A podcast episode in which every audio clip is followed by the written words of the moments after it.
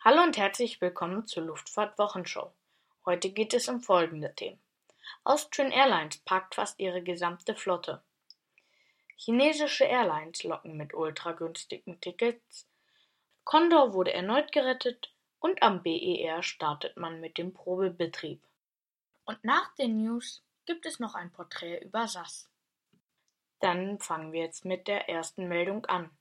Austrian Airlines parkt seit 34 Tagen ihre 84 Flugzeuge.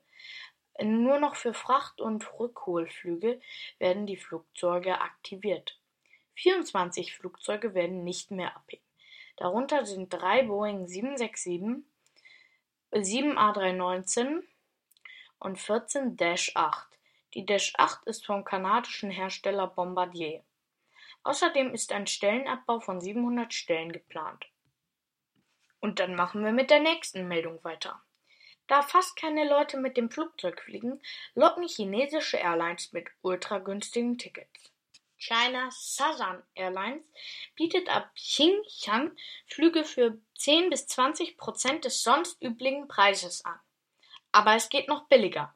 Zum Beispiel die 1300 Kilometer lange Strecke von Shenzhen nach Chengdu gibt es für umgerechnet 65 Cent.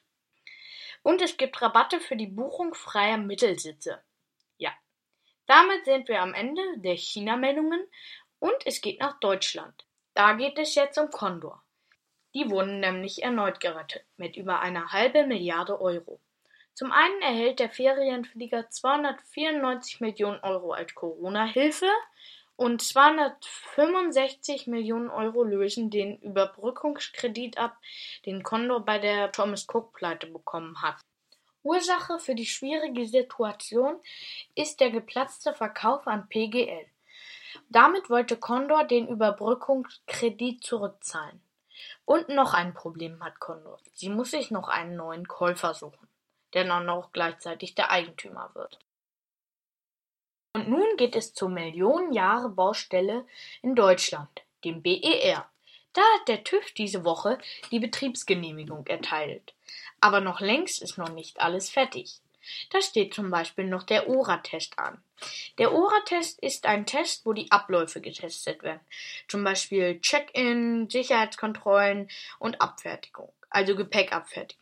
Und es konnten schon 250 Mitarbeiter des Flughafens, der Bundespolizei sowie der Verkehrsbetriebe Berlin-Brandenburg und der Bodenverkehrsdienstleiter testen.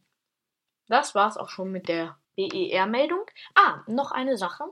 Wenn ihr dabei sein wollt, wenn der BER mit 20.000 Komparsen getestet wird, dann könnt ihr euch auf der Seite des BERs anmelden, wenn ihr 18 Jahre alt seid.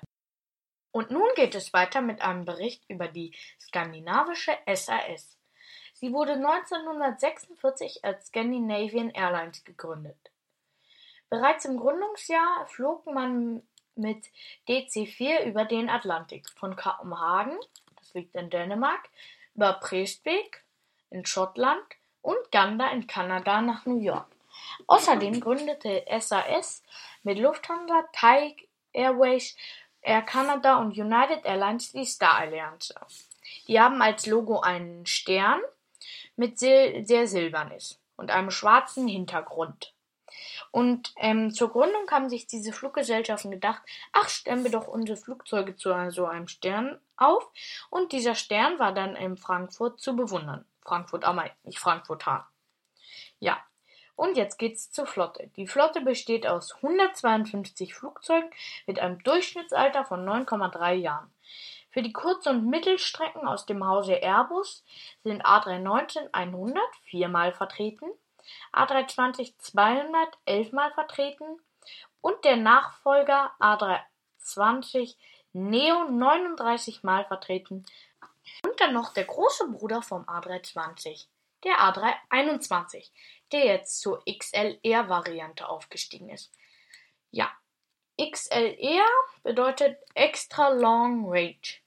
Ja, das war es jetzt mit dem Kurz- und Mittelstreckenbereich aus dem Hause Airbus. Und jetzt geht's weiter in den Langstreckenbereich. Da hat SAS auch ein paar Flugzeuge der Airbus-Familie drin.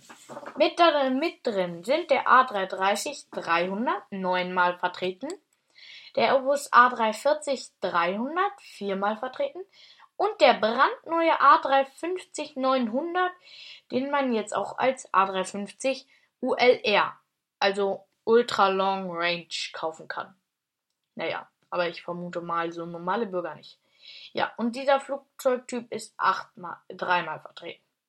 Ja, und dann geht es in den Regionalstreckenbereich. Da hat das nur ein Flugzeugtyp, oder besser gesagt zwei, aber die kommen beide von unterschiedlichen Firmen.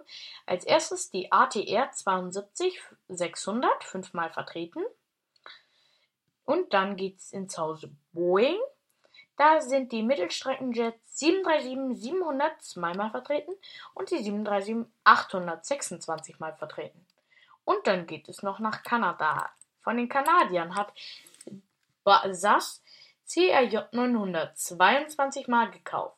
Und diese ganze Flotte fliegt international und national für 29,5 Millionen Passagiere umher. Und damit war's das für heute mit der Luftfahrt-Wochenshow. Ich hoffe sehr, dass es euch gefallen hat. Und ja, dann sehen wir uns beim nächsten Mal wieder. Bis dann. Bleibt gesund und tschüss.